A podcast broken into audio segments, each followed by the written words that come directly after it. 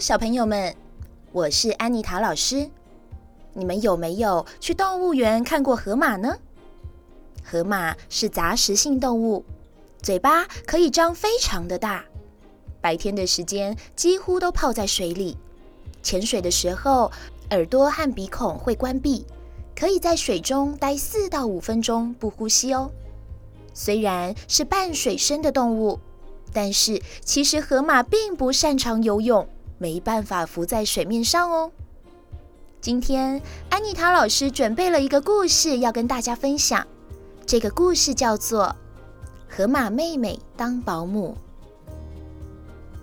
河马妹妹三天没吃东西了，如果有一股大风，就能把它吹走。河马妹妹实在饿得受不了了，她眨了眨眼睛，一滴眼泪滴在了脚背上。这么大个子掉了眼泪。人家看到会笑话的。就在河马妹妹饿得受不了的时候，她看到电线杆上贴着一张纸，纸上写着：“猫妈妈急需保姆，如有意愿，请到猫咪家。”河马妹妹眼睛一亮，马上就跑到猫妈妈家门口，轻轻地敲了敲门。猫妈妈边开门边说：“是谁呀？”河马妹妹看见猫妈妈后，赶紧垂下头，把高大的身躯缩了缩。正当河马妹妹要说话时，猫妈妈说：“哎，河马妹妹，你是来当保姆的吗？”“是的，我想要应征保姆的工作，不知道可以吗？”“你以前当过保姆吗？”“当过，但后来……”蚂蚁爸爸嫌我个子太大了，一不小心可能就会踩到那一整窝的蚂蚁宝宝，所以后来就没有当保姆了。个子大有什么不好啊？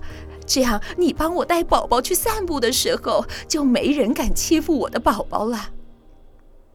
可是瓢虫先生还嫌我声音太大了，当我一说话，好不容易被哄睡的宝宝就会被我吵醒了。还好吧，不会不会，现在听起来啊，和我们猫咪的声音差不多啊。河马妹妹头低了低，不好意思地说：“其实是我现在肚子好饿，所以没有力气说话了，声音才会跟猫咪一样大。”这样啊，你先进来，来来来，先到餐桌那里坐一下。